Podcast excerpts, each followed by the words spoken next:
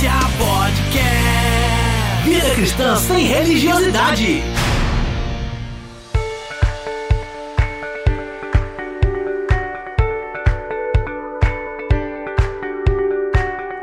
Fala Resistência, episódio número 73 no ar. E hoje é um dia muito especial para todos nós, porque a gente está comemorando seis anos de Resistência Podcast no ar. Muito trabalho até aqui, muita correria, muitas horas de gravação e principalmente de edição, mas sobretudo muitas amizades fortalecidas, muito crescimento espiritual, novos amigos, que são vocês que estão aí do outro lado do fone de ouvido, né, que chegaram e ficaram muitas pessoas escrevendo para a gente, se dizendo abençoadas por aquilo que a gente faz aqui. E isso só me mostra que o investimento que a gente faz em vidas, né, o trabalho que a gente tem no reino de Deus, também através desse podcast, não é em vão. E eu louvo a Deus por cada um de vocês que participa gravando, contribuindo de alguma forma, ouvindo e compartilhando esse podcast. Fica aqui o meu muito obrigado. E que venham aí, se Deus nos ajudar, pelo menos mais seis anos, né? E a gente vai seguindo aí até o dia que o Senhor nos mantiver nesse projeto. E hoje nós temos uma surpresa aqui, uma, uma curiosidade, na verdade, né? É a primeira vez em seis anos que a gente vai ter uma gravação presencial. Né? Para quem não sabe aí, a gente sempre gravou à distância, né? Via Skype. E talvez para surpresa de algumas pessoas, né? Uma vez alguém até perguntou pro Will assim, como é que vocês gravam isso? É, parece que estão na mesa de um bar conversando. Foi um programa cristão na mesa de um bar, né? Esquisito, mas talvez na casa de alguém assim. E a gente sempre gravou à distância, né? Mas hoje a gente está aqui na Igreja Presbiteriana de Conselheiro, em Nova Friburgo, né? Que é a minha igreja, a igreja onde eu congrego. E tivemos aqui o espaço cedido aqui pelo querido Diego Cozendei, meu pastor também, e cedeu esse espaço para a gente gravar aqui hoje. Já agradeço de antemão. Obrigado, Diegão. Seja bem-vindo, fica à vontade entre nós, queremos ouvir sua voz. Fala aí, Diegão. E aí, pessoal, é um prazer estar aqui. É a segunda vez que eu tenho o privilégio de participar é, desse programa e a gente fica feliz. É, que Deus abençoe cada um de vocês que tem participado, que tem sido instruído Amém. e edificado, buscado edificação espiritual. Sabemos que a fé e a compreensão da fé elas andam juntas né? E o Resistência Podcast tem sido um instrumento de Deus para trazer clareza, né? E como um instrumento de Deus para edificação das nossas vidas também. Eu espero que hoje a sua vida seja edificada. Amém, cara. Amém. Obrigado mais uma vez pela oportunidade aí, pelo espaço. E você que está ouvindo a gente, você já deve ter visto o burburinho que uma pregação recente do pastor Ed René Kivitz causou, né? Acho que é, é notório, todo mundo está sabendo, onde o ponto central foi uma suposta necessidade de se atualizar o texto bíblico, né, aos nossos tempos, à nossa cultura, né? Isso gerou muito problema, muito ruído, né? Então, assim, dada a importância desse desse tema controverso, porque ele mexe nos fundamentos da nossa fé, eu achei que o ideal seria ter nesse programa de aniversário ninguém menos que o próprio Ed. Né? Seja bem-vindo então, Ed, o nosso Edvaldo Nascimento. né? Eu chamei o Ed Renê, mas ele não quis vir, não. Aí eu arrumei um outro Ed para participar com a gente. É Seja bem-vindo, meu é irmão. Verdade. Tudo bom, pessoal? É um prazer estarmos juntos mais uma vez e nós estamos aqui para ajudar. Espero que você goste desse podcast, né? Eu não sou o Ed Relikvitz, né? Mas sou Ed, Ed Edvaldo e você já nos conhece. Sejam bem-vindos aí, que seja uma benção na tua vida, como será na nossa aqui. É um Amém. prazer estar aqui com o pastor Diego, nosso amigo aqui também de concílio, de presbitério, da igreja presbiteriana. Prazer estarmos juntos e sermos acolhidos aí com muito carinho e amor nesse dia. Muito bom, cara, muito bom. É, quem está ouvindo a gente aí talvez perceba o- a, a dinâmica do papo um pouquinho diferente, porque a gravação ela é totalmente editada, né? Então a gente às vezes interrompe, às vezes a gente corta e tal. E o, o ritmo do podcast editado é um pouquinho mais dinâmico, né? Do que a gravação presencial. Então a gente está tentando aqui Tentando não, a gente está fazendo de forma presencial e a dinâmica pode mudar um pouquinho aí se você reparar aí, né? Mas isso não é, não é empecilho para que a gente pense a respeito das coisas do reino. Mas vamos ao papo aí, vamos direto ao nosso primeiro ponto. A gente vai tratar aí diretamente da atualização e contextualização bíblica ao nosso tempo. A gente não está aqui para criticar de forma pesada ou taxativa o pastor Ed René Kivitz, né? É, Eu creio que é um cristão que tem suas convicções, que erra, como qualquer um de nós aqui erramos, né? E que, infelizmente, né, a, fala dele agora nos últimos dias foi uma fala infeliz, né? Porque mexe diretamente, como eu disse, naquilo que é a base da nossa fé. E por ser uma pessoa pública, ele está exposto a esse tipo de, de análise pública também, né? Mas o objetivo não é demonizar o pastor Ed René Kivitz, é trazer luz sobre esse tema, né? E a gente vai apresentar para você que ouve a gente aí, que confia naquilo que a gente vem trazendo, né? Porque se você acompanha, é porque você confia. E tentar trazer luz sobre esse tema.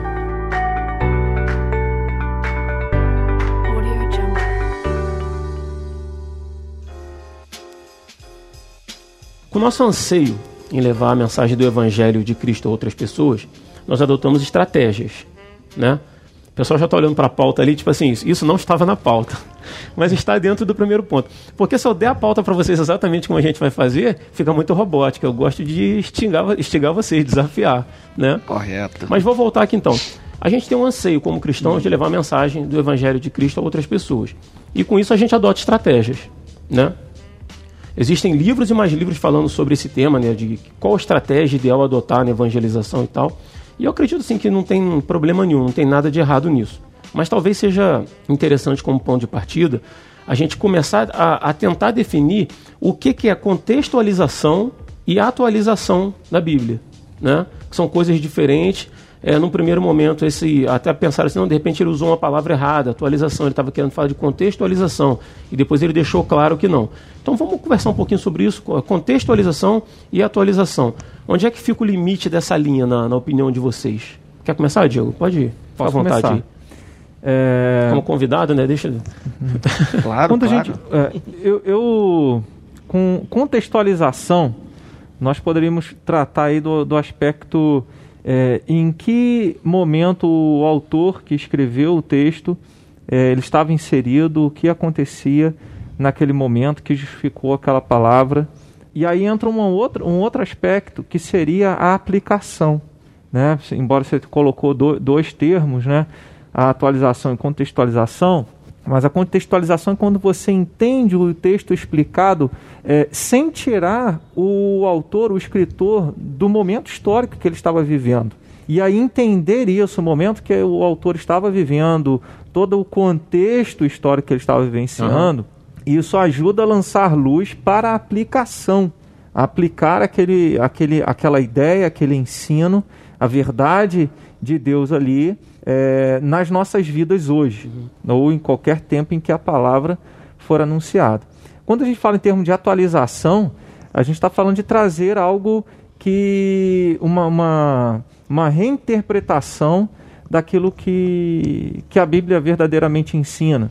É, Jesus ele não atualizou a Bíblia quando ele disse no Sermão da Montanha, em Mateus 5: Ouviste o que foi dito, eu, porém, vos digo.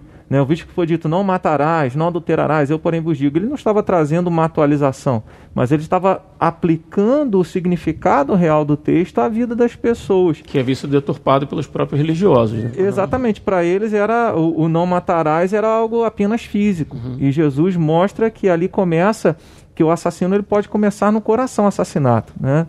E aí nessa ideia da atualização, ela não se enquadra, não se enquadra né, dentro, da nossa, dentro da nossa abordagem bíblica. Né? Você contextualizar o texto e aplicar esse texto à realidade que nós vivenciamos é uma coisa. Atualizar o, o, o texto bíblico, a atualização da Bíblia, é como. É, e aí é uma linha tênue, né? não sei se eu estou esticando aqui o assunto, mas há uma linha tênue porque hoje nós vemos várias, várias traduções da Bíblia que já têm uma, uma tendência interpretativa. Né? E algumas traduções da Bíblia hoje, uma, uma linguagem é, estilo livre, né? ela já quase que, que coloca um monte de gírias na, naquele linguajar para tentar aproximar ao máximo o texto da, do, do leitor, né? do ouvinte. Mas isso acaba tirando é, muito do, do, conteúdo contextual. Porque uhum. sem um contexto, sem analisar o contexto, a gente não consegue entender o significado, compreender todo o significado daquilo que o, que o texto está trazendo. Né? Uhum. Então, a atualização eu acho que é algo que não, não, não, não é o que a Bíblia aponta para nós. Porque a Bíblia, como autoridade, ela mesmo diz o propósito para o qual ela foi escrita. Que ela apontar a salvação, mostrar para nós a salvação. Uhum. E atualizar. A, a Bíblia ela não tem uma pretensão de, de falar as nossas emoções, de, de fazer com que você se sinta bem.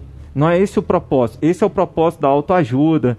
Esse é o propósito de vários materiais que nós temos hoje, é, tanto de leitura quanto de entretenimento e até religioso, para que as pessoas se sintam bem. Essa não é a proposta da Bíblia. A proposta da Bíblia é confrontar a gente e mostrar, olha, o caminho é esse e não tem outro. Né? Então, a atualização acho que já foge da, daquilo da proposta né, que a Bíblia traz. Agora, a contextualização e a aplicação que nós devemos uhum. seguir. É, e é necessário, né? é uhum. necessário que seja assim. E você, Ed, como é que você pensa essa questão aí? Então, é interessante porque eu acho que é sempre um grande desafio para todos nós, pregadores, pastores, que ensinam a palavra de Deus, que pregam o evangelho, é um grande desafio a contextualização. Não é simples, não é fácil fazia essa transposição do texto de uma língua morta, né, de uma cultura já antiga que não existe mais, e você transportar para os dias de hoje e aplicar a palavra uhum. ao nosso ouvinte, né, aquele que vai ouvir, vai ser o destinatário aí da nossa mensagem. Isso é um grande desafio para todos nós. Todos temos que fazer isso para que a mensagem do Evangelho esteja clara, né? Ah, então, é, de fato, a Bíblia ela não precisa de uma atualização. Nós precisamos, como o Diego falou, dessa contextualização, que não é fácil. Não é fácil, porque você pega uma língua morta, você pega um texto muito antigo, né? E aí ele entrou no, na, na, questão das versões. Temos as versões, as traduções. Paráfrases. E de isso, e de fato você tem aí traduções e versões aí que ela vai se distanciar bem, muitas vezes, do texto bíblico na língua original, né? Uhum. Embora de fato nós não temos hoje originais, né? Uhum. Nós temos as cópias, né? Os autógrafos não temos mais. Mas é um desafio para a gente de fazer essa contextualização. Né? O problema é que quando nessa contextualização a gente é, extrapolar com relação à nossa cultura. É, é, claro que o evangelho ele não muda, você tem a essência, os princípios da palavra de Deus, mas o problema é quando a nossa contextualização, né, ela fere os princípios da própria escritura. E aí você tem esse problema aí que o Ed falou da atualização, ela precisa ser atualizada. É, eu, vi, eu percebi que alguns textos que ele pegou são textos exagerados na sua é, contextualização, que ninguém vai aplicar aqueles textos daquela forma hoje, né? Uhum. Da questão lá uh, de Filemon, da carta né? né? Uhum. do estupro, de Filemon também, porque ele fala sobre a questão do, do escravo, que a Bíblia vai legitimar a escravidão, uhum. o estupro, de casar com, com, com um estuprador, essas coisas. Ninguém sem consciência, é, nenhum teólogo sério vai fazer esse tipo de uhum. aplicação hoje, né? É, e aí vai ser um ponto depois ainda que a gente vai bater um papo que a gente vai falar sobre isso. Mas assim, é um desafio, a gente precisa fazer contextualização, né? senão a gente vai utilizar expressões antigas que o povo não vai entender. Né? Eu até brinco às vezes com os, com os meninos lá da igreja com relação ao louvor. Né? Às vezes a gente canta algumas canções aí que elas não comunicam bem ao, ao visitante da igreja, às vezes comunica até bem ao membro, né? porque tem várias linguagens ali que são típicas daquele que estão na igreja, por uhum. exemplo, uma música toque no altar aí, quem quer a glória traz a arca, quem quer o fogo traz o sacrifício, quem quer a vida suba na cruz. No santo dos santos, no santo dos santos, a né? fumaça me esconde. Essa é até uma expressão que os crentes que já estão na igreja há muito tempo entendem, uhum. mas o não crente não entende. Sim. Não entende. Às vezes eu falo assim, ó, escolhe uma canção mais simples, que tenha uma linguagem que o povo entenda. Isso é uma forma de contextualização né? Você pegar o texto antigo e contextualizar para o nosso tempo e mostrar, até mesmo usar uma, fazer uma exegese cultural da nossa cultura ali, da nossa cidade. O problema é extrapolar isso. Quando a gente tem as nossas ideologias, as nossas nossas bandeiras, né? Ou talvez a nossa a, a nossa vontade de transmitir as nossas ideias pessoais e a gente fazer é, extrapolar o texto bíblico. Uhum. Aí é o perigo. Uhum, com certeza. Quer falar, Diego? É, é o que o pastor Ed está falando, né? É, me chama a atenção o seguinte: é, a gente vive essa, essa dualidade nesse, nesse campo de interpretação bíblica, né? É, é a cultura que determina o que é palavra de Deus, o que é de Deus, ou é a própria Bíblia que tem uma autoridade intrínseca E essa autoridade intrínseca que a Bíblia tem, ela foi ratificada ao longo de dois mil anos, tem sido ratificada ao longo de dois mil anos pela Igreja de Jesus na Terra. Então eu penso que isso tem não alguma validade, mas tem toda a validade, a autoridade que a Bíblia tem em si, e a igreja testificou essa autoridade. O que quando a gente vê movimentos que tentam é, ultrapassar essa autoridade, fazer com que a cultura é que determina o que vale e o que não vale, e aí então nós já perdemos essa essência de algo que vem, que, que vem correndo ao longo dos séculos, ao longo dos milênios, né, desses dois milênios aí, e sem contar ah, o Antigo Testamento, uhum. né, ratificado pela, pelo judaísmo. Então, é, nós sabemos, essa pergunta é retórica, né? não é a cultura que vai determinar o que é de Deus, né? o que é a palavra, mas é entender que é, sempre a palavra vai falar a cultura, né? seja em qualquer situação, em qualquer momento que ela estiver. O triste é que a gente, é, quando você fala de cultura, normalmente a, a gente é, remete a nossa mente à cultura secular, né? que foi o que aconteceu nesse caso aqui especificamente. Mas a cultura cristã, em alguns casos, interfere também na Bíblia como palavra de Deus. Né? A gente vê movimentos cristãos, pastores que, que outrora tiveram aí na, na, nas cabeças da, das lideranças da, da, igreja brasileira, hoje relativizando. Né? A, a, a, claro, a gente, não vai, a gente não coloca a Bíblia como no mesmo peso que Deus, Espírito Santo, Jesus e a Bíblia. Mas nós cremos que a Bíblia é a revelação de Deus escrita. Né? Não a única revelação, mas nós entendemos esse livro, aquelas letras, ah, o, o, trabalho que o Espírito Santo teve ao longo dos séculos para preservar esses textos do jeito que eles estão, com a, as ideias que ele contém. Né? A gente vê até a, aqueles escritos do Mar Morto, né? É, descoberto agora já no, no, século XIX, século, século XX. Século XX no século XX. É, textos antiguíssimos, né? claro, não eram os originais, mas é, mostravam que os textos que, que nós tínhamos na, já na época eram fiéis aos textos antigos. Né? Então, assim, nós cremos que há um, um mover de Deus para que isso esteja daquela forma como está.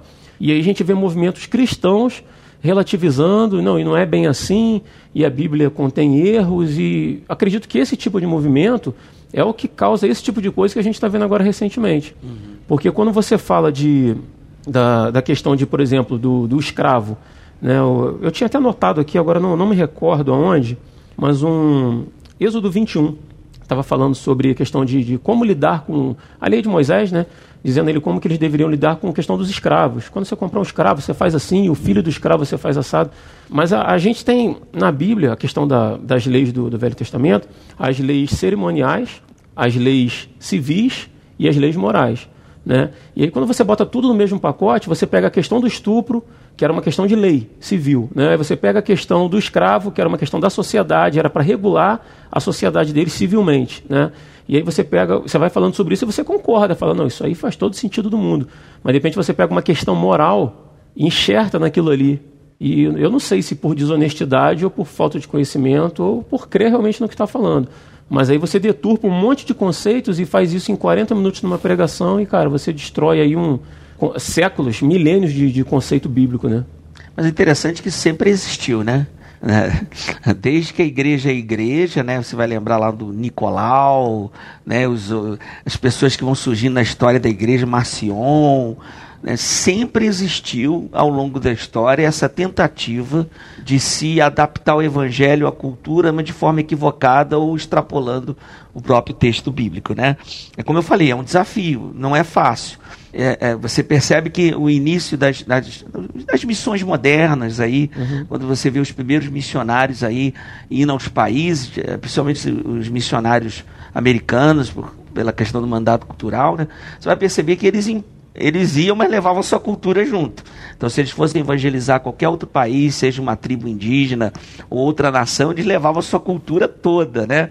Depois os missionários foram entender, não, a gente pode pegar ganchos na cultura para evangelizar e trazer a palavra sem mudar a essência do texto bíblico. Uhum. O problema é que, é o que é, o que acontece muitas vezes é essa inversão de valores, né? Você colocar a cultura, como o Diego falou, a, a cultura acima até do próprio, do próprio texto. Então você vai, vai é, é a ideia de você pegar o texto e ele se acomodar àquela cultura, mas de forma que você altere o texto bíblico. Uhum. Né? Então tem princípios da Bíblia, como ele falou no início, a, a Bíblia não tinha algumas preocupações. Quando o autor bíblico lá foi inspirado por Deus, por exemplo, a Bíblia não tinha, é, embora eu acho que podem caminhar juntos, mas a Bíblia não tinha preocupação de explicar a ciência, por exemplo, né? Se a Terra é plana, se a Terra é uma bola molhada, se é um globo, uhum. ou, né, ou, ou se o Sol parou ou não. Não tinha essas preocupações, né? A Bíblia também não vai ter, é, para o nosso tempo, assim, respostas diretas para questões do nosso tempo. Não tinha transexual, não tinha é, essas questões todas no tempo bíblico, mas ela tem princípios. Sim. Que, que os princípios vão se aplicar a todas essas situações. Mas às vezes a gente, por, por causa de uma questão, às vezes honestamente, porque a gente quer alcançar aquele indivíduo, talvez um grupo underground, né? Uhum. Esses grupos aí é, homossexuais, né? É, seja masculino ou feminino, lesbianismo, ou, ou, ou, certos grupos que são mais difíceis de ser alcançados pela igreja tradicional, vamos dizer assim, às vezes, honestamente, na preocupação de alcançá-las, acontece um exagero. Às vezes, não muito honestamente, porque de fato quer é, que a sua ideologia seja acima da própria escritura, né? E, e, a gente vê isso muito nitidamente em alguns, em alguns pastores, em alguns grupos que estão ligados, alguns pastores estão ligados a alguns grupos maiores, de algumas linhas progressistas, uhum. que começam, e aí surgiu o liberalismo, né, o, o liberalismo, né, o liberalismo teológico surgiu com essa ideia do racionalismo, não, nós estamos em período racional, entendo que em um determinado momento estavam combatendo o racionalismo, a razão, mas, e aí o que o Rodrigo falou muito bem, né? E aí acaba tendo aí uma, uma, uma agenda em que começa a relativizar o texto bíblico, relativizar a questão é, dos princípios bíblicos, e aí entra a questão também ideológica do nosso tempo, né? Nós estamos num tempo hoje que você não pode falar nada, né? Você está no politicamente incorreto, né? É, é, difícil às vezes. Então tem temas que a Bíblia é muito clara. O homossexualismo é um dos temas que a Bíblia é muito clara, né? Desde o Antigo Testamento nós vamos ter essas observâncias e você vai ter uma, uma ratificação pelo Novo Testamento também, né? Como ele falou dois ou três textos bíblicos só. Tem os textos, tem vários textos e tem toda uma história teológica, quando você vai fazer ali a, a, teologia do Antigo Testamento, da visão de Deus, da criação do homem, né? macho e fêmea, todas essas que, eh, questões entram aí no bolo, uhum, na interpretação. É. Né? É, o, enquanto o Edvaldo estava falando, estava lembrando uma manchete que eu li esses dias que faz todo sentido, né? O evangelho das minorias, né? Ah, é. A gente vê isso, né? Exatamente. O evangelho das minorias. Eu vou pregar para alcançar aquele grupo específico. Né? Então, o que, que eu posso fazer para alcançar aquele grupo que ninguém consegue falar a linguagem dele, que ninguém consegue alcançar ou ter a atenção desse grupo? Então, eu vou falar aquilo que vai é, atrair, né? que vai ser favorável. Eu penso, quando o Edvaldo citou aqui a questão do liberalismo, isso começa quando se começa a que, é, começa quando se questiona a autoridade da Bíblia. Uhum. Né? Surgiu a Bíblia, ela é a palavra de Deus. Com o iluminismo vem isso. Uhum. A Bíblia é a palavra de Deus. A Bíblia contém a palavra de Deus ou ela se torna a palavra de Deus. É um dos precursores aí dessa desse liberalismo moderno né, o, quando o Calbart ele, ele, ele disse, Edivaldo que me, lembra, me ajuda aqui se eu estiver errado, mas ele falou assim, e ele, eles falam algo, algumas coisas são bonitas, né? Sim, a palavra de Deus ela se torna porque é, pessoas, me, pessoas leem o mesmo texto bíblico e esse texto bíblico fala de maneira diferente para cada um. E, e, e, pessoas podem ler um texto várias vezes e não serem impactadas, mas de repente ela lê aquele texto de novo e ela é impactada. Então é nesse momento, quando ela é impactada, quando ela compreende e aquela palavra encontra um eco na, na alma, na vida da uhum. pessoa, ela se torna a palavra de Deus. E esse é um perigo muito grande, porque se a palavra, se a Bíblia se torna a palavra de Deus no momento em que fala para mim, então nem tudo que está ali é de Deus para me abençoar, para me mostrar o caminho da salvação E a Bíblia ela vai ser é, o parâmetro de ser bíblico vai ser a minha emoção, vai ser a minha razão, o meu entendimento Minha daquilo que eu aceito. receber, né? né? Então esse é um perigo. Começa aí quando a Bíblia, é, talvez seja essa a questão, né, não das claras. Isso nunca vai ser dito é, tão claramente. Mas se fosse questionar muitos desses teólogos que têm levantado essa bandeira liberal, o evangelho das minorias, questionando a autoridade da Bíblia, a autoridade bíblica, essa atualização precisa ser feita, essa ressignificação dos textos bíblicos, é porque no fundo o problema é basilar. Eles não creem mais que a Bíblia é a palavra de Deus. Todos os textos bíblicos, até genealogia. Ah, para que, que genealogia? Isso aqui não é texto bíblico, isso aqui foi. Aí tem várias críticas, várias, como é que o texto foi formado, né? A teoria das fontes, teoria das formas, como é que a coisa, como é que chegou naquele texto bíblico. Ah, não, isso aí foi uma pesquisa. Isso não foi inspirado por Deus. Qual é a mensagem por trás disso? Então começa a questionar muita coisa. Quando você vê, você tira. Aí é o homem que determina o que é o que é inspirado e o que não é. Aí nesse sentido eu penso que nós devemos confiar é, naquilo que a história da igreja já mostrou. Né? Que a, a própria igreja ratificando que toda a Bíblia é a palavra de Deus. Aham. Ah, eu acho que assim, que a gente sendo honesto e, e dando razão ao pastor lá que falou em, em algum nível, a igreja tem dificuldade com alguns grupos, né? E os homossexuais são talvez o maior desses grupos, assim, né? Com dificuldade de ser alcançado. Que, por exemplo, pessoas de outras religiões, assim, acho que a gente tem, tem mais entrada, porque, né? A, a questão da sexualidade, ou melhor, a questão do, do, do pecado sexual, ela envolve muito tabu, né? Na sociedade. Hoje nem tanto, né? Hoje em dia as coisas andam bem mais escancaradas né, do que eram há 15, 20 anos atrás.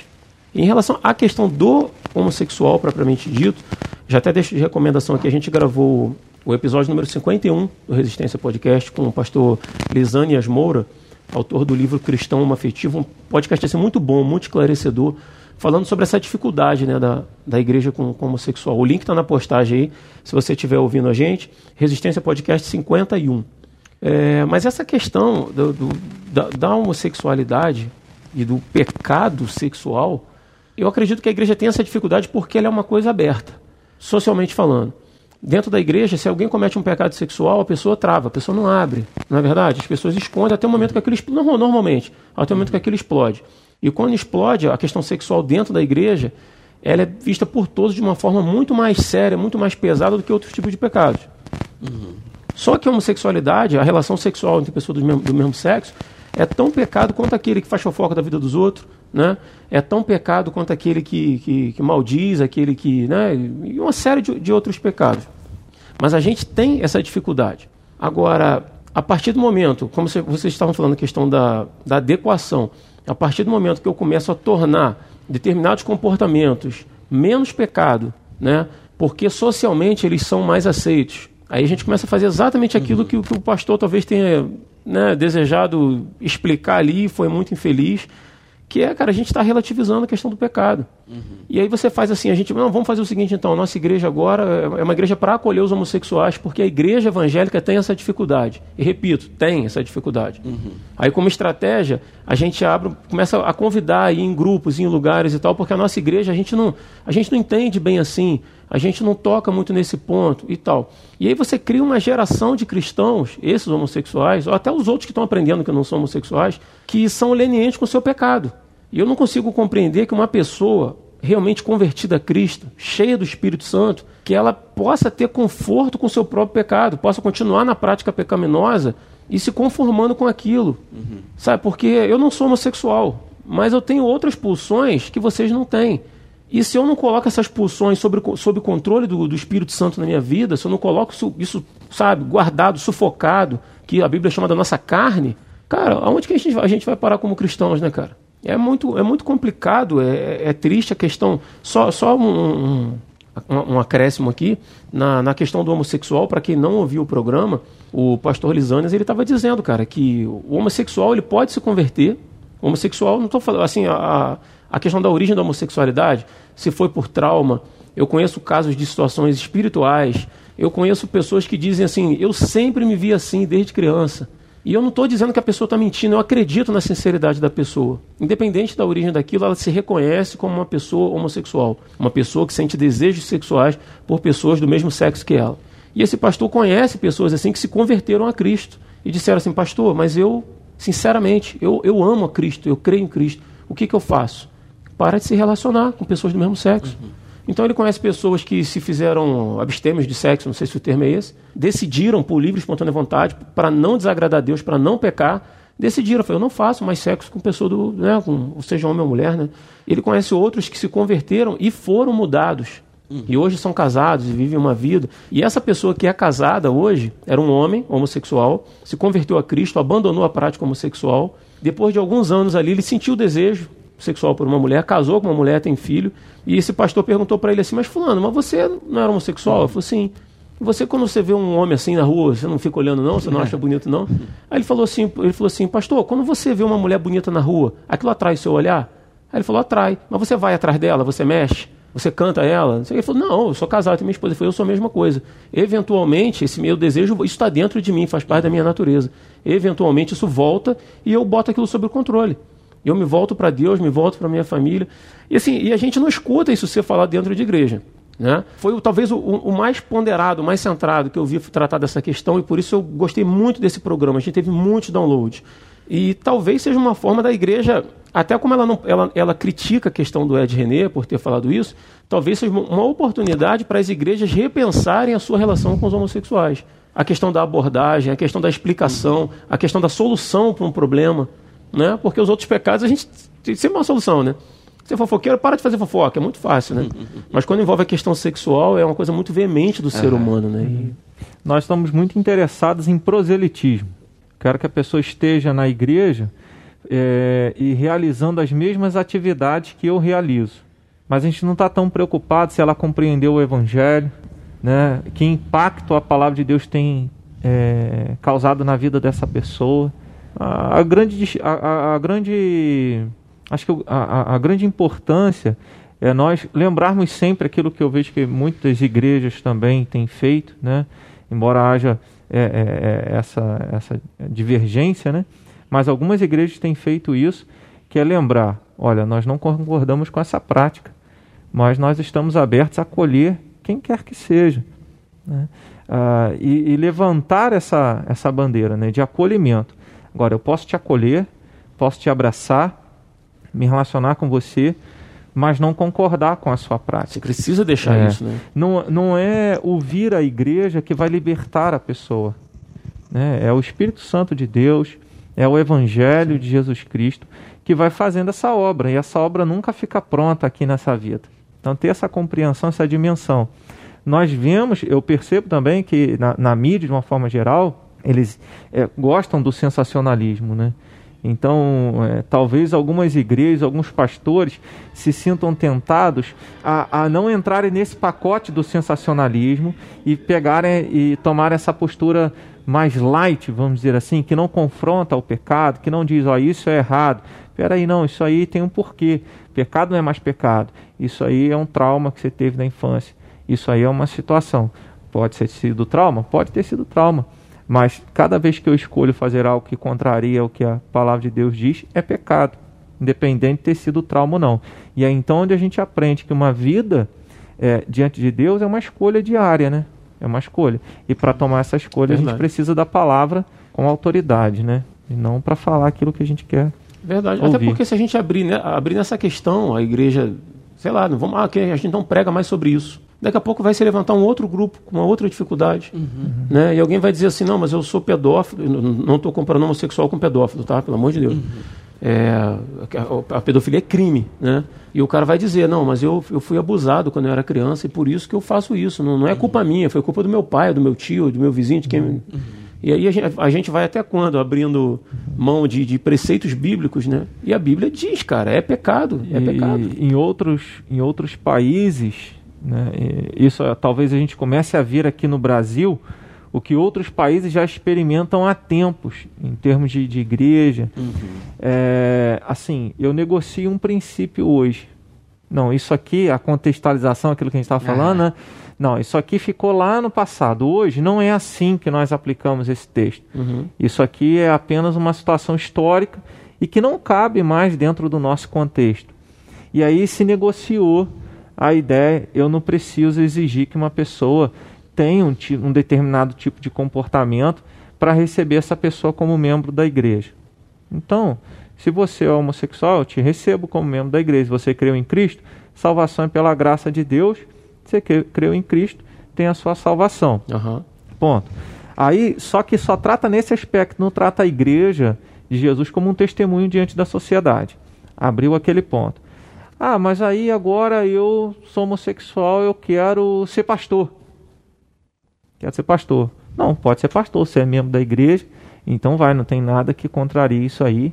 Né? E até Paulo não tinha esposa, mas pode usar até texto, né, como, como pretexto, né? E por aí vai. E a gente vê que algumas igrejas foram tomando esse, essa, esses passos que no início eram curtos, mas que agora causaram uma distância muito grande entre a verdade absoluta da Bíblia Sagrada como palavra de Deus né, e a Bíblia como uma coxa de retalhos, em, com um monte de caco Sim. espalhado, e eu vou pegando aquilo. Né. Chega a um ponto que a, a, grande questão é por que alguns pregadores ainda, né, da, os teólogos liberais, ainda querem usar a Bíblia? já que a Bíblia são apenas cacos que eles tentam restaurar de acordo com, com o paladar é, de cada grupo uhum. que ele está querendo alcançar. Para que usar esse texto? Para que usar a Bíblia? Usa outro livro, usa outra coisa, outra, usa coach, usa autoajuda, mas não precisa chamar de Bíblia Sagrada e nem de igreja evangélica. Ou uhum. fala do Deus que você criou aqui dentro da sua cabeça, né? E aí você fala o que você quiser, né? Uhum. E aí o resultado disso nós vimos aí na Europa, né? Agora nos Estados Unidos também, na Europa, o secularismo acabou, igrejas se tornando cinema, igrejas se tornando teatro, boate, se tornando uhum, boate, uhum. bar, por conta disso, né? Dessa relativização da, da, dos preceitos, dos princípios bíblicos, né? E é como o Diego falou, começa aos pouquinhos, nada na nossa vida, nenhuma prática pecaminosa, um pecado aí que a gente vê lá, uau, o camarada do é. Peru, o grande líder caiu. Não começou, não foi aquilo ali. Aquilo ali já é. É, aqui não é a raiz do problema. O problema foi as concessões que foram feitas lá atrás, Até... aos poucos, nas negociações que são feitas, né? E aí entra a questão do trabalho do discipulado, né? Por que, que as igrejas precisam trabalhar todos esses temas discipulados? Eu sei que é muito difícil, é, é, é um tabu mesmo para as igrejas tratar sobre sexualidade, sobre sexo, né? É, já é tabu tratar sobre sexo heterossexual, imagine homossexual, né? Sim. Falar sobre esses temas. Eu acho que a igreja precisa é, acordar para esses temas, tratar esses temas, conversar com a igreja sobre isso, né? quebrar essas resistências, mas a gente tem que ter muito cuidado com o perigo da relativização, de começar a negociar porque ah, a nossa cultura impõe que seja assim. Né? Agora a gente está entrando aí no tema é, interessante aí, no, eu acho que o tema mais atual agora é a linguagem, né? Querendo se alterar o português. Que é ridículo, né? né que é ridículo demais. Para se adaptar. Você vê que a cultura, essa cultura aí, ela está se tornando tão grande, tão extensa, tão, tão perigosa, que ela já está mexendo com todos os ramos da sociedade. Você vê no direito, você vê no julgamento, você vê aí na, na, na, na, na fé, na religião e agora na língua portuguesa, né? Um colégio aí do, do, do Rio de Janeiro, colégio né? Colégio franco-brasileiro. Franco-brasileiro, né? tradicional, um colégio é particular, começou essa, a introduzir é. essa linguagem, aí vem com aquela história assim, não, é, é o que acontece com a relativa, relativização do texto bíblico, a mesma coisa. Não, não, não a gente não está dizendo que a gente vai adotar, tem a liberdade para os professores né, fazerem do jeito que eles querem, mas eu, a, quando você começa um, um, uma correspondência oficial da escola falando sobre isso, sobre a linguagem, essa mudança da linguagem para se adaptar à questão do problema de gênero, né? Você está dizendo assim, não, agora a gente vai adotar isso. Então, a, a, na, na, na, interpretação bíblica acontece a mesma coisa. Quando você começa a ensinar aos poucos aquilo ali, né, daqui a pouco vai se tornar um vulto grande e você já saiu, a Bíblia está indo para a esquerda, você já está lá na direita, é, né, totalmente é. distante. Dois textos que a Bíblia nos lembra, né? É que nos últimos dias iriam se, as pessoas iriam se cercar de falsos mestres, uhum. né? Porque vão falar aquilo que elas querem ouvir. A verdade é, da coceira é. nos seus ouvidos. Aí né? esse é. o outro texto que eu ia lembrar, né? Que Paulo fala a Timóteo. Aham. Né? Eles não vão suportar a sã doutrina e Vai sentindo incomodar, né? Incomoda. coceira no ouvido. E é uma realidade. Verdade. Em relação a esse colégio que você falou, Colégio Franco Brasileiro, cara, achei muito. É tosco, mas chega a ser engraçado. Ele dizendo lá que a partir de agora não se refere mais aos queridos alunos, mas aos queridos alunos. Aí na hora eu pensei assim, cara, a gente chegou em 2020, a gente tá falando igual o Mussum, cara. É, é. Não, eu Queridos vi- amigos. E se você, e teve uma, um, um- Cara, onde é que a gente chegou, Não, né? teve uma página, uma página da internet que eu vi que eu tava lendo sobre isso, aí tinha os caras comentando sobre isso. Pô, isso é- essa professora, esse pessoal quer ensinar a linguagem do Mussum, cara. Exatamente isso, né? Porque você, é, é, você vê como é que, como é que isso tá, tá, tá na, contaminando, na né? escrita é o Xzinho, né? É, é. Na escrita é o Xzinho. É, É o que vem. X aí. A Lunix, né? é. A Lunix. Cara, é, é ridículo, né? É, é complicado.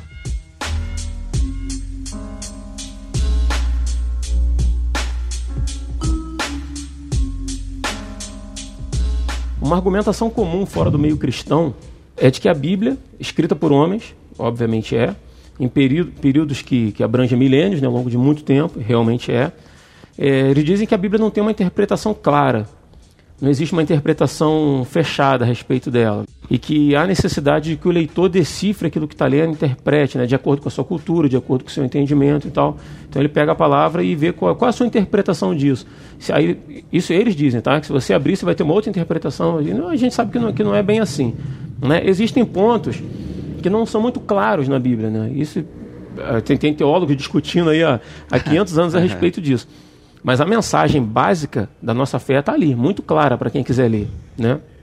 Então, assim, pensando no nosso ouvinte, que está lá do outro lado do fone de ouvido, nessa conversa com a gente aqui, eu queria que vocês respondessem para ele. Como se manter fiel àquilo que nós entendemos como vontade de Deus reveladas nas Escrituras? Eita, posso tirar pau ímpar com o Diego? Não, para ele responder primeiro. Aqui a gente pode tirar pau ímpar, tá presencial, né? Eu vi, vocês não viram aí que o Edivaldo acabou de beliscar o braço do Diego aqui para ele falar. E... É, vai, você, vai você, vai você, vai você. Pois bem, né? É, assim, é, como eu falei desde o início, né? Sem querer, temos- te, sem querer te cortar. Ah, sim, é já porque, cortando. É, porque o no- não só o nosso ouvinte, mas todos nós, Uhum. hoje com, com o advento da internet, hoje, com a internet, a gente é bombardeado por uma série de, de coisas. Você pega o meio Aham. cristão, Uhum. aí você tem pastores aí conhecidos falando as maiores asneiras. É. E você tem gente que você considerava séria até pouco tempo atrás, começando a fazer concessões. E aí, de repente, o, o- o irmãozinho nosso que está no meio sentado ali, vendo aquele monte de coisa no YouTube, ele pode ficar meio perdido.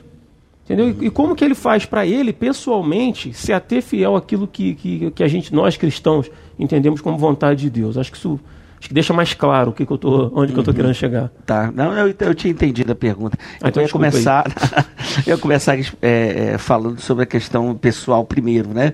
É, que esse é um do- dos grandes perigos aí da hermenêutica, da, da- do texto bíblico, Aham. né? É quando eu já chego com uma interpretação minha ou com um pensamento meu e só procuro o texto como pretexto para aquilo que eu vou falar, né? Isso acontece com muitos pregadores aí, principalmente da linha neopentecostal, né? A gente vê muito isso, né? Textos selecionados especificamente para aquilo que eles creem, né? Ou, ou- ou- se não creem, maldosamente ou, ou inocentemente, né? Não sei. Mas eles utilizam para pedir dinheiro, é, enfim, a teologia da prosperidade que a gente já Uhum. falou várias vezes, né? Teologia da confissão positiva, essas questões Prometer aí. o que, que Deus vai fazer ou deixar de É, fazer. de, de, né? de intimar a Deus, de botar na parede para fazer aquilo que, que a gente quer, né? Uhum. Então tudo isso vem de uma interpretação pessoal, né? Isso tudo vem de um interesse ou de, uma, de um pensamento que eu já tenho e já pego o texto ali somente para para usar como, como um pretexto para aquilo que eu já queria dizer mesmo, né? Isso é um perigo que até nós, aí, pastores e, e comunidades sérias, também pode cair nesse erro também, como você falou. Gente que às vezes a gente admirava, acompanhava o Ed, o meu xará aí, né? Eu acompanhava, já, já, já, já assisti, já ouvi vários sermões dele. E sermões belíssimos. Sim, eu também, muito bastante. bons. Ele é um grande pregador, né? Isso, isso, é, isso é fato. Mas o que acontece é que isso é um perigo para a gente, né? E a gente começar a fazer as concessões, às vezes para agradar o cliente, Aham. Que, que, na verdade hoje, né, muitas pessoas pensam o membro como cliente da igreja, a gente precisa agradar. E aí os nossos irmãos que estão nos ouvindo aí, que ouvem vários vários né, pregadores, várias mensagens na internet. Primeiramente, fazer como os crentes de Bereia, né? Olhar a escritura, ler na Bíblia, para ver se aquilo ali que ele está dizendo está de conformidade com a, um texto bíblico, né? Esse é o primeiro caminho. Uhum. Né? Uma pessoa está lá pregando o texto, porque acontece muito isso, o cara pega um texto e ele nem está discorrendo sobre aquele texto, ele já está falando outra coisa, já se distanciou do texto. É você começar a pegar o texto, ter a prática de ler a Bíblia, né, de pedir a Deus para falar com você e você começar a examinar. O camarada está lá pregando, está citando texto para ver se é aquilo mesmo, já é o primeiro passo para você ver. E é claro que nós temos aí anos e anos de história do pensamento cristão, de interpretação. Nós temos livros, temos autores, uhum. temos muita gente boa aí que escreveu muitos textos bons, uhum. muitas obras, né? Tem o Timothy Keller, que a gente gosta tanto de ler aí. Uh, e, e, e, quando o Diego estava me falando, me fez me lembrar de uma frase do Philip Yancey, né? Com relação à questão da conversão, ele diz assim: Deus me amou, Deus me ama tanto que ele me, me, recebeu do jeito que eu estou, mas ele me ama mais ainda para não permitir que eu fique do jeito que, eu, que ele me encontrou. Né? Então é a transformação da conversão. Então, assim, tem muito material bom, né? tem muita igreja séria ainda. Eu acho que você se você está congregando ou não em uma comunidade, procure uma igreja séria, procure uma igreja histórica, procure uma igreja em que você percebe, e eu creio que o Espírito Santo de Deus vai comunicar ao teu espírito que ali a palavra de Deus está sendo pregada de forma genuína. Uhum. Né? É, tem princípios, como o Rodrigo falou, da Bíblia que são inegociáveis. Né? Jesus Cristo como Salvador, a Trindade, né? a palavra como palavra de Deus, de fato, e não porque não que ela contém ou ela se torna, ela é a palavra de Deus, né? a inerrância das Escrituras, a uhum. infabilidade uhum. da Escritura. Esses são princípios da, da, da, Bíblia, de interpretação do texto bíblico, né? em que tem um princípio hermenêutico né? que a gente aprende aí, né? que a Bíblia interpreta a própria Bíblia. É claro que não tem, tem temas que a Bíblia não tem a preocupação de tratar, tem temas muito específicos, de guetos muito específicos que a Bíblia não vai tratar. Ah, e que também não era problema no seu contexto histórico, uhum. que aí o Diego falou lá no início sobre a questão do contexto histórico, e nós que que lemos a Bíblia para ensinar, para pregar, a gente vai dar um mergulho lá no contexto histórico para poder trazer a nossa realidade hoje sem ferir o texto bíblico. Então tem coisas que não vai tratar, tem coisas que a Bíblia não vai tratar mesmo, por exemplo, masturbação. Né? Você não vai ter assim, a Bíblia tratando especificamente uhum, sobre uhum, isso, né? uhum. né? E você vai ter que pegar o princípio para poder ensinar a palavra de Deus hoje. Né? Então você percebe, você vai perceber quando a, a mensagem que está sendo pregada ali, hoje nós temos muitos pregadores assim, de autoajuda também. Uhum. Né? Tem muitos pregadores uhum. que eu fico ouvindo aí, que os caras estão na mídia, mas você vê que é autoajuda pura. Procura saber a formação da pessoa que você está ouvindo também, se ele fez um seminário, uhum. se é um seminário sério. Às vezes eu, eu, tem pastores aí, não estou criticando isso, né? Que Deus chama quem ele quer para ser pastor. Mas tem muitos pastores que não têm formação teológica nenhuma. Não fez um seminário, vezes o cara é advogado, fala bem, hoje é pastor. Uhum. Né? Às vezes o cara tem outra formação, né? outra formação em outra área, mas está lá pastoreando, engenheiro, né? Tem o cara que é engenheiro, acho que o da Bola de Neve Church, ele é engenheiro, né? Você é advogado, né? Só, só... Não, só para constar, mas eu sou, estou advogado, mas sou pastor. Mas... Então, assim... Mas fez seminário, né? Fez seminário, né? Não que seja o principal na vocação, né? Uhum.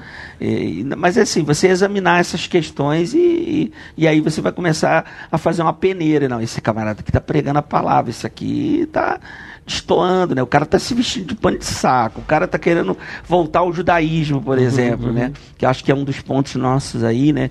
De coisas que foram abolidas aí Sim. com Cristo, né? Que tudo aquilo era sinal, era sombra e entendendo que Deus se revela gradualmente e a revelação máxima em Jesus Cristo. Uhum. Você falou num, num, ponto aí que é interessante, a questão de, de é interessante e é muito básico. Leia a Bíblia. Leia a Bíblia. Vai conferir. A gente gravou, tava, enquanto você falava, eu procurava aqui no meu, no meu celular, porque eu não vou lembrar de cabeça nunca. Mas em junho de 2016, a gente gravou um programa, o RP 22, O Povo do Livro que não leu o livro. Né? E já tratando lá atrás, eu vou, esse vai estar linkado no post aí também, já falando exatamente disso, que o povo cristão não lê a Bíblia e, e peca por falta de conhecimento, né? Vai por qualquer vento de, de doutrina aí, né? Mas falar, Diego. É, uh, um, conselho, né, para que uh, os nossos irmãos não sejam levados de um lado para o outro. Né? Primeiro, tem que ler a Bíblia, né? A gente já falou aí. Paulo escrevendo aos Gálatas, ele diz no capítulo 1: Ainda que desça um anjo do céu e pregue um evangelho, se fosse o caso de nós aqui, você está ouvindo esse podcast, ouvir alguma coisa que vai contra aquilo que está na Bíblia, que seja anátema, que seja amaldiçoado. Você não vem aqui quebrar meu podcast, não. É. eu tô brincando. É, é verdade, é verdade. Porque a, a, todos nós estamos sujeitos à, falha. Aí é o contrário. Não é a Bíblia que tem falha e nós estamos certos querendo consertar as falhas da Bíblia. Uhum. A Bíblia sempre estará certa. Nós temos as nossas falhas de interpretação, de, de compreensão. Então, assim, ainda que a pessoa tenha renome e venha e pregue uma mensagem que não esteja na Bíblia, ela deve ser descartada. Isso nos ensina que você nunca deve seguir alguém pelo nome dela, pela fama dela mas você deve ser crítico, é, receber a palavra, sim, orar, Senhor, fala comigo através desse sermão, dessa mensagem, mas é, ao mesmo tempo observar aquilo, né, pensar e analisar aquilo que a pessoa está é, pregando, ensinando. Né? Não só a questão da mensagem, um sermão, mas numa escola bíblica. Né? Às vezes a pessoa pode estar ali na escola bíblica e falando alguma coisa que é completamente contrário àquilo que a Bíblia ensina. Porque ela, como o pastor Edivaldo falou, é, ela já tem todo um arcabouço, uns pressupostos, e que ela vai escolher o texto para falar aquilo que ela quer, ouvir aquilo que ela quer passar. Esse é um, é um conselho, né? É, se alimentar da palavra, ser crítico, não seguir a pessoa, mas aquilo que, é, que, que se ensina e que está de acordo com a palavra de Deus. Eu costumo usar um exemplo em alguns estudos que a gente faz, ou quando está conversando com alguns irmãos, é o seguinte: se eu quero sair do, da base de uma montanha e subir, escalar uma montanha, e, e essa montanha ela tem é, trilhas e ela tem um espaço de floresta fechada. Qual caminho você vai seguir? Você vai pegar o facão e uma foice e vai abrir um caminho novo para você chegar lá em cima, ou você vai aproveitar uma trilha que já foi feita? A gente vê muito isso hoje. Pastores é, querendo abrir um caminho novo só para atender um determinado grupo. Quando na verdade a trilha já foi feita há muito tempo atrás por vários teólogos. Então existem pessoas que estudaram a palavra, estudaram muito mais do que nós três aqui juntos, né? E, e escreveram comentários sobre a Bíblia inteira. Então vamos pegar. Aí se você pega, vamos usar um exemplo.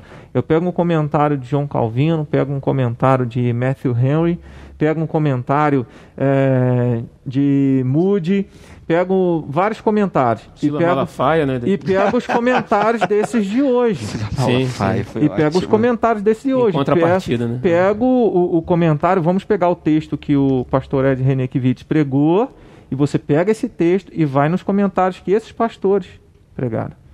E faz a comparação. E hoje em dia, com a internet, você tem acesso a tudo isso de forma fácil. Né? Então, fazer comparações de interpretação ajuda. Aí você entende. Quanto mais pessoas interpretaram aquele texto é, de uma determinada maneira, há uma grande probabilidade de ser o real significado daquele texto. Né? Então, esse é um, é um caminho também. Eu iria já indicar de cara: procure teólogos reformados, né? defendendo aí a nossa ideia, nosso, nosso pensamento. Mas na sua denominação, você sabe o que é é, o que está dentro da linha da sua denominação ou não. É, um, outro, um outro ponto é aquilo que é base.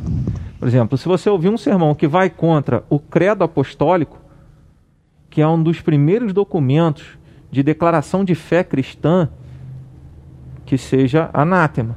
Ele defende Deus, Criador, Jesus, o Salvador, né, a, a, a concepção virginal, né? Então, tudo isso o credo apostólico ensina. Uhum.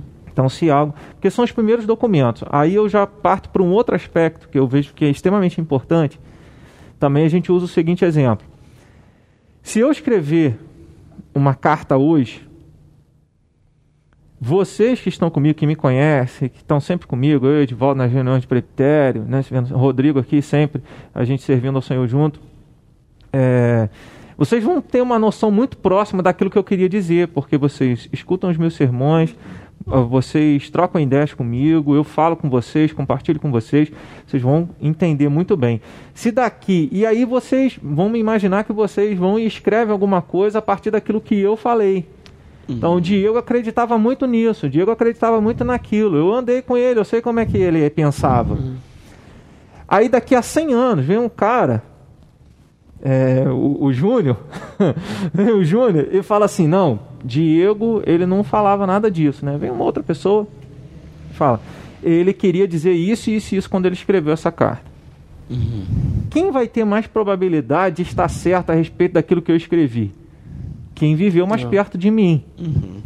Por isso os reformadores e no, no, no século XVI eles voltaram aos documentos patrísticos, uhum, aos documentos do pai, dos pais da igreja, porque foram os caras que andaram com os apóstolos ou com os discípulos dos apóstolos.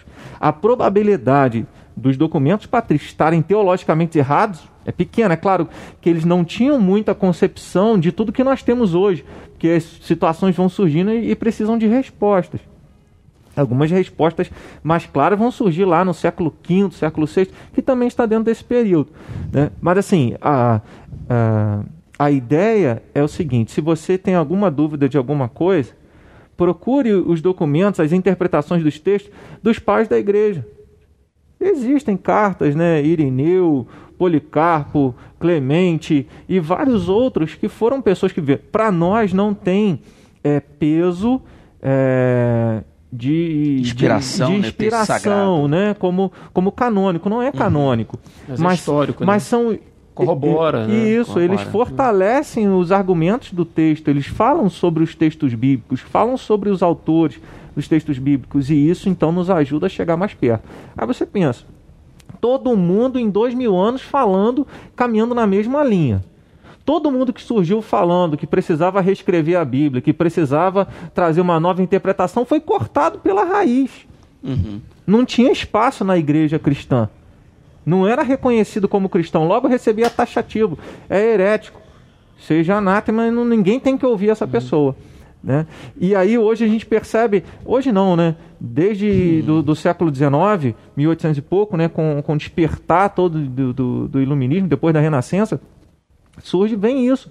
Né? O ser humano ele quer trazer essas respostas e ele esquece do lado de trás. Uhum. Então, o que, o, um conselho que eu dou, embora seja muita coisa que eu estou falando aqui, mas assim, você não precisa ficar perdido e se sentir refém é, de qualquer pregador que seja uma pessoa interessada em conhecer a verdade, entender o real significado do texto, você tem é, material de pessoas sérias que, que receberam todo o respaldo da igreja do Senhor Jesus ao longo desse tempo e que foram ratificando isso, né? É, e você pode ler esse material. Esse material tem, tem é acessível. Né? É outra coisa, aí talvez até pegando o gancho no que, no que o pastor Volta falou, é o testemunho interno do Espírito Santo. É interessante. É... Vou usar um exemplo aqui. Esses dias, tem dois, três dias, eu estava assistindo um, um, um, clipe de uma música que lá em casa a gente gosta, mas o clipe, esse clipe eu nunca tinha assistido. A Mel assistindo comigo, porque é uma música que ela gosta também, uma música que a gente chamaria do mundo, né? Uma música secular. secular. É... Tá preocupada aqui que eu a achei Mel, que era sabor de mel, mas... A Mel, a Mel, ela chegou e falou assim, ela virou o rosto pro lado contrário da TV, não quis ver. Falou: Ih, isso aí não é para criança. ela viu uma cena de dois rapazes se beijando no meio de um clipe. Eu não tinha percebido, e ela percebeu. E aí ela ficou constrangida. Eu falei assim: filha, que bom. Sabe, para perceber isso, filha, só com o Espírito Santo de Deus. É sinal que o Espírito Santo de Deus está em você. Para a gente enxergar essas coisas. Você viu então que quando a gente sabe que uma coisa é errada, dentro da gente alguma coisa sinaliza isso que tem alguma coisa errada. Eu fui aproveitei o gancho até para fazer uma, um, trazer um ensinamento para ela ali, né? A gente sabe, a gente que está buscando a Deus com seriedade, com sinceridade, quando alguma coisa destoa da verdade, né? Se a gente tem buscado isso. E é uma verdade, aquilo que minha filha aí, com sete anos, né, já percebeu, é, acontece com a gente, se a gente tem buscado a palavra do Senhor. Mas você não precisa ficar refém de tudo aquilo que as pessoas falam hoje. Procura ler o que já foi dito. Né, e toda a confirmação a respeito da Bíblia, da autoridade bíblica, que é o que está em jogo aqui né, ao longo dos séculos.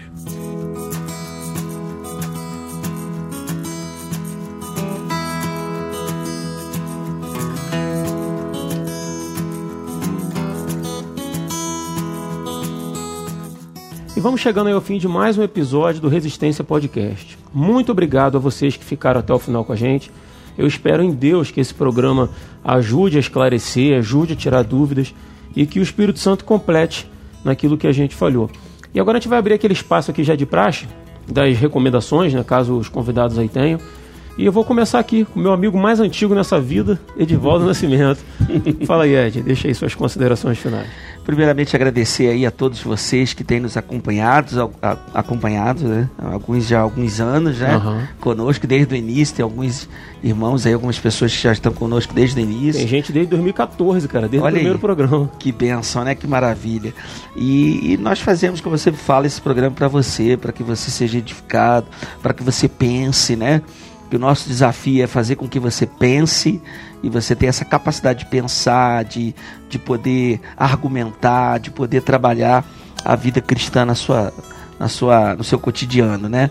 E quero deixar com você essa palavra pastoral para que você é, é, veja a Bíblia com todo carinho, todo amor, como palavra revelada de Deus, como Deus é, deixou esse manual prático aí para que você tenha uma vida plena, uma vida abundante aqui nesse mundo, sabendo que você é forasteiro aqui, nós estamos numa terra estranha e daqui a um tempo a gente vai estar com Ele na glória. Então essa é a palavra de Deus. Tenha amor, carinho, medite, né, como diz o Salmo 1, de dia e de noite, né, o tempo que você puder, esteja se alimentando da palavra. Se você estiver cheio da palavra de Deus, você não vai ter espaço para esses ventos de doutrina, você não vai ter espaço para essas ideologias, para essas cotas aí que estão sendo estipuladas aí na nossa sociedade, que a gente Verdade. tem que se adaptar a esse, a esse ambiente, né? E isso vai passar como muitos ventos de doutrina passaram ao longo da história. Como nosso irmão pastor Diego falou, né? Nós não podemos desprezar aí anos e anos de pensamento cristão, gente que gastou a vida inteira estudando, às vezes, o Novo Testamento e ali investindo tempo, estudo, dedicação, horas e horas para trazer uma interpretação mais coerente da Bíblia aí, de alguns textos talvez mais obscuros, talvez textos até que nos é, diferenciam de denominações aí, mas pessoas que estudaram. A gente vai trilhar o caminho que já foi aberto aí. Eu acho que não tem novidade né, na Bíblia. É claro, a contextualização ela precisa ser feita, a gente precisa é, adaptar a mensagem bíblica, talvez a nossa linguagem, algumas questões é, é, precisa mudar, talvez a igreja precisa rever a, alguma, alguns ensinos que ela coloca ali talvez como um esqueleto no armário, né? E coloca debaixo de um dentro de uma gaveta e não quer tratar. A gente precisa tratar, mas a Bíblia não precisa ser atualizada. Ela é a, a, atualizada pelo Espírito Santo nos nossos corações, nas nossas vidas. E tem questões, irmãos, que a Bíblia vai ser claro, ela vai dizer diretamente ao nosso coração, ela vai dizer isso é pecado, você precisa se consertar, você precisa mudar, você precisa se arrepender e pedir perdão. Agradeço aí a oportunidade mais uma vez de estar juntos aí, o Rodrigo. Show, Agradecer ao Diego aí pelo privilégio de estar do lado dele aqui nesse bate-papo com vocês. Obrigado você pela participação. Vou aproveitar que estou presencial, vou dar um soquinho aqui para cumprimentar. Eu não vou ter oportunidade de fazer isso de novo, entendeu? Aproveitando os estúdios aí da, da Igreja Presbiteriana de Conselheiro. Mas obrigado, Ed. Prazer e Obrigado por tudo sempre, né? Que você está comigo desde 2014, né? Desde o primeiro episódio exatamente, você está aí. Estamos juntos, né? E a gente vai caminhando aí na obra do reino. Amém. Diegão, obrigado também pela tua participação. Obrigado por ceder aí o espaço da igreja pra gente. Foi um prazer estar contigo aqui, sinceramente. E se o Edivaldo é meu amigo mais antigo, você aí talvez seja o, o mais recente aí, né? Amigo, amigo mesmo, né? Que tá junto ali, a gente pode abrir, pode falar, tem plena confiança em você. E obrigado, tá? Obrigado mesmo, de coração. Eu vou deixar o espaço aí se você quiser fazer alguma recomendação, quiser fazer suas considerações finais aí para o uhum. nosso ouvinte, tá? Fica à uhum. vontade. É, para mim é um privilégio, né? Seis anos aí de, de programa e estar tá é. participando desse programa. Né? Lembrei agora de Gamaliel falando para os religiosos, né? Se é só obra de Deus, né? Ela vai continuar. Se não for de Deus, não vai prosperar, né? E Deus tem abençoado. Glória Exatamente. a Deus por isso. Amém. Né? É, mas a minha consideração final para os irmãos, para as pessoas que estão nos ouvindo, é a seguinte: em João 5,39, Jesus fala: Vocês julgam que nas Escrituras tem a vida eterna. Jesus ele não nega isso, ele diz é verdade. Mas ele completa dizendo: Elas falam a meu respeito. Então, a palavra de Deus fala a respeito da vida eterna e a respeito de Jesus Cristo. Se você ouve alguma mensagem que questiona, que põe em xeque a pessoa de Jesus, o que ele fez na cruz, que, que tenta diminuir a obra de Cristo e valorizar algo que você possa fazer para sua própria salvação, isso não é de Deus. Mas se você ouve uma mensagem e ela aponta para Jesus, aponta para a obra da salvação, aponta para a segurança que nós temos em Cristo para a vida eterna, se a proposta do pregador é te oferecer, à luz do texto bíblico, uma esperança, não para essa vida, porque a Bíblia fala: se a nossa esperança em Cristo se limita apenas a esta vida, nós somos os mais infelizes de todos os homens. Uhum. Então, se alguma mensagem questiona a pessoa de Jesus, a obra de Jesus e a certeza da salvação, você deve fugir disso. Né? Então, leia a palavra buscando a mensagem da salvação, entendendo que essa é a vontade de Deus. A, a indicação, queria indicar aqui alguns livros já sobre esse tema. Né? Tem um livro aqui sobre os perigos da interpretação bíblica, de Carson, D.A. Carson. Uhum. Interessante, ele lança é, vários tópicos nesse livro que são usados pelos liberais para questionar o texto bíblico, para dizer, ó, nós fazemos essa abordagem aqui, então ele vai usar sobre as falácias, os erros, né? Que é você enxergar a Bíblia apenas numa linguagem gramatical, apenas numa linguagem exegética, apenas numa linguagem lógica. Então ele trabalha vários pontos, mostrando vários erros se a gente observar a Bíblia a partir de um, de um ponto só. Tem outro aqui que já é dentro da nossa, da nossa praia, né? Com é, Reverendo Augusto Nicodemos Lopes, uma breve história da interpretação, a Bíblia e seus intérpretes, aqui da editora Cultura Cristã.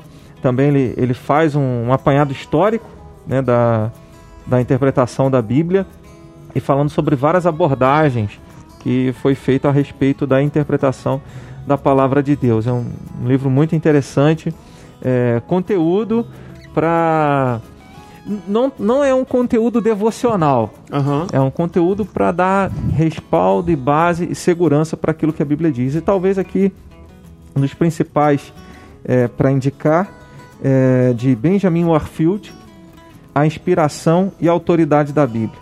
Ele vai nos dar apontamentos do porquê que a Bíblia ela tem autoridade máxima, porquê que ela é inspirada. Então nos fala sobre revelação, sobre inspiração, né, o que, que nós podemos ver na Bíblia a respeito disso. Né?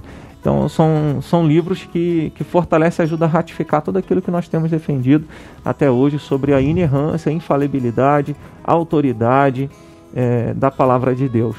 Né? Muito bom, muito bom. E obrigado aí, né? Você vai dar os livros aí pra gente sortear entre os ouvintes aí, né? a brincadeira, todos os livros aí que o pastor Diego falou é, estão linkados aí na descrição do episódio. Então, se você quiser já tem um bom começo aí, né? De autores sérios, né? Uhum. Gente séria que, que trata a Bíblia com seriedade para tratar desse tema e expandir o que a gente conversou aqui hoje, né? Uhum. Isso é muito importante. Diegão, obrigado mais uma vez, tá? Foi um prazer, Rodrigo. Ed, muito bom, tamo junto. Amém. Então é isso, galera. Nos ajude aí compartilhando esse episódio. Se foi bom para você, nos ajude a alcançar mais pessoas. Eu sempre falo que estou seis anos aqui fazendo esse podcast, tomando prejuízo financeiro, nunca pedi um centavo. A única coisa que eu peço como pagamento é compartilhe. Né? Se você está sendo abençoado por isso, é justo, né? Dá essa, dá essa moedinha para a gente aí, né? Compartilhe com outras pessoas. De repente tem gente passando por problema que você nem sabe, amigo, gente próxima, gente da família, né? E você encaminhando gente séria falando de coisa séria, que a gente brinca, né, normalmente, mas a gente fala de coisa séria. Você pode estar ajudando uma pessoa sem nem saber, né? Então, assim, a gente precisa dessa colaboração de quem ouve a gente aí. Quebra esse galho pra gente. E até o próximo dia 20. Eu sou Rodrigo Oliveira. Eu sou o Diego Maia. Eu sou Edivaldo Nascimento. E se você está ouvindo isso, você é a resistência. One of these days, the ground will drop out from beneath your feet. One of these days, your heart will stop